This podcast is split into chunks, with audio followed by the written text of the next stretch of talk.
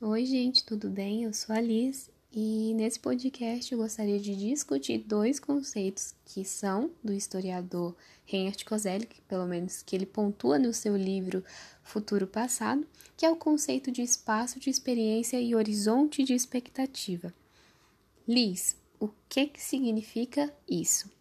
Primeiramente, é importante destacar que esses conceitos eles são bastante estudados não somente o conceito em si, mas o próprio Kozelik também é muito estudado na disciplina de teoria da história. Então é comum que se você esteja, te esteja tendo, isso ficou meio esquisito, é comum que se você está tendo agora teoria da história, você vai ouvir falar desses desse historiador e de alguns outros também, porque eles são de fato importantes para a gente entender como que a história, como que a no caso, a disciplina de história, ela está fundamentada, quais que foram algumas das discussões que foram feitas até o presente momento, e enfim, e não somente até o presente, né? É importante entender outras questões. Tá, Liz, mas sem mais delongas, basicamente o Kozelik ele vai trazer para a gente dois conceitos, né? Que um é o espaço de experiência e o outro é o horizonte de expectativa. Acredito que eu já falei isso no início. Mas enfim, Liz, por que, que a gente tem que pontuar um espaço de experiência? O que, que é um espaço de experiência? Gente, começou uns cachorros a latir do nada? Ok. O espaço de experiência, a gente pensa em algo que foi experienciado, né? Parece meio óbvio falar isso. E um horizonte de expectativa é só imaginar um horizonte, uma linha, e aquilo que a gente está tendo de fato uma expectativa, ou seja, aquilo não aconteceu, mas a gente está tendo essa expectativa. Eu ia pensar em um outro verbo, mas não me veio à mente porém ok. Tá, o Kozelik, então, ele vai traçar no seu livro uma representação.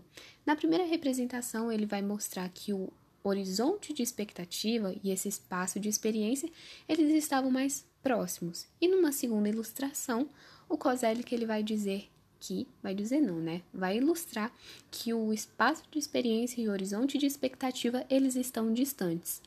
Mas por que, que há essa distância e o que, que aconteceu para que houvesse um distanciamento desse espaço de experiência e desse horizonte de expectativa. Esse é o ponto desse podcast. Muita enrolação para falar disso, mas ok. Tá. O Kozelik, então, vamos pensar nessa nessa representação esboçada na nossa mente, ou caso você esteja caso você esteja lendo a obra, você vai ver essa imagem, ele vai dizer que antes do século XVIII havia um maior entendimento acerca daquilo que se podia esperar.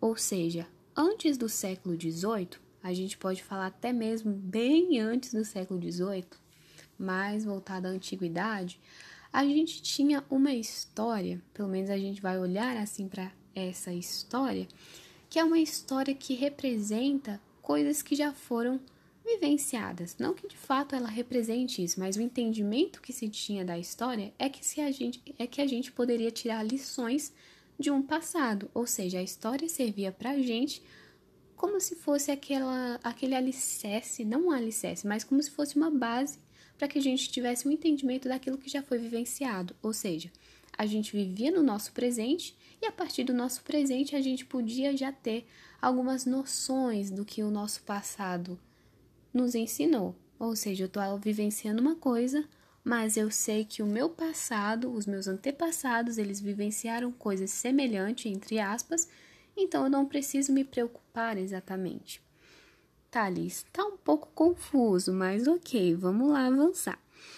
Ok, antes do século XVIII, o Kozelik ele vai dizer que tinha essa noção de que a gente tinha um entendimento realmente daquilo que a gente podia esperar, ou seja, não era algo tão novo o nosso futuro. Não tinha algo tão novo no futuro, mesmo porque o passado ele já estava ali e dele a gente podia tirar algumas lições. Agora então, o que, que, é essa noção daquilo que a gente podia esperar? A noção daquilo que a gente podia esperar vai ser o entendimento do que o Kozelik chama de horizonte de expectativa. Porque quando a gente está tendo expectativa sobre alguma coisa, a gente meio que já tem uma noção do que a gente está esperando, né? É claro que as nossas expectativas elas variam, mas esse não é o assunto em questão. Ou seja, Embora houvesse certas mudanças naquele contexto histórico, as pessoas elas não estavam tão distantes daquilo que outrora fora vivenciado. Mas assim sendo, o espaço de experiência, segundo Kozelik, nesse passado ele estava próximo de um horizonte de expectativa, pois acreditava-se que podia prever o que aconteceria. Ou seja, ah, eu não preciso temer o meu futuro, porque eu já tenho algumas noções do que ele vai ser, porque foi e aconteceu com os meus antepassados, aconteceu com as pessoas desse passado. No entanto, a partir do século XVIII e, sobretudo, a partir de 1750, que a gente vai ter a Revolução Francesa e, e demais acontecimentos, algumas mudanças elas vão suscitar um entendimento de expectativa que já não é mais previsível, ou seja, que eu já não posso mais esperar, prever. Então, isso pode ser explicado ao perceber que muitas das transformações que estavam acontecendo nessas sociedades, não somente nas sociedades da Europa e tal, mas sobretudo da Europa, porque a gente realmente teve muitos acontecimentos assim, que pelo menos nessa história mais ocidental a gente acaba destacando, né? Óbvio que também aqui na América Latina estavam acontecendo muitas coisas. Enfim, é, eu me perdi um pouco, mas ok. Estava falando de transformações na sociedade, ok, esse era o ponto. Então, essas transformações da sociedade e do mundo, elas vão distanciar então a previsibilidade do futuro daquilo que se esperava. Ou seja, se eu estou tendo muitas transformações, eu estou tendo criações de máquinas, né? A gente vai ver também com a Revolução Industrial, eu começo a me questionar, pô, meus antepassados não tinham máquinas com os meus antepassados, máquinas eu falo, gente, já são mais essas máquinas a vapor mesmo, essa tecnologia no caso, né? Não tô falando de um TA, mas essas máquinas que substituem muitas vezes o próprio ser humano. Então são transformações, vamos por assim dizer, inovadoras de fato. Elas vão nos distanciar dessa previsibilidade mesmo, porque a gente já não estava esperando isso.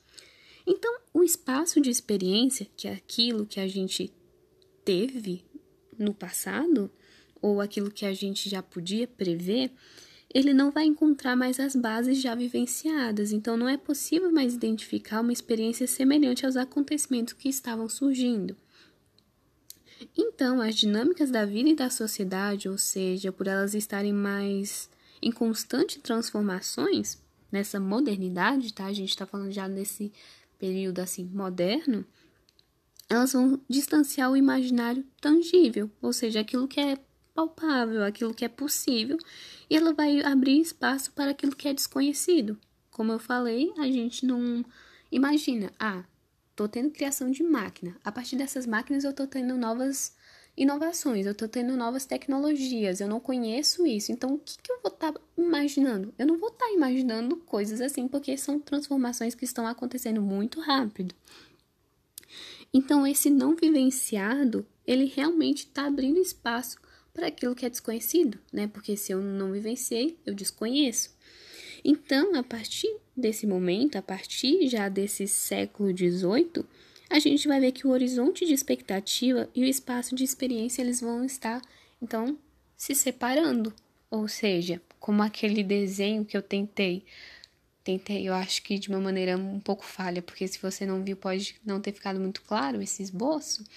Mas se num primeiro esboço um espaço de experiência estava próximo do horizonte de expectativa, agora num segundo momento ele já não vai estar mais, porque as transformações que foram sendo que foram surgindo, elas vão de fato distanciar aquilo que eu já tinha de expectativa.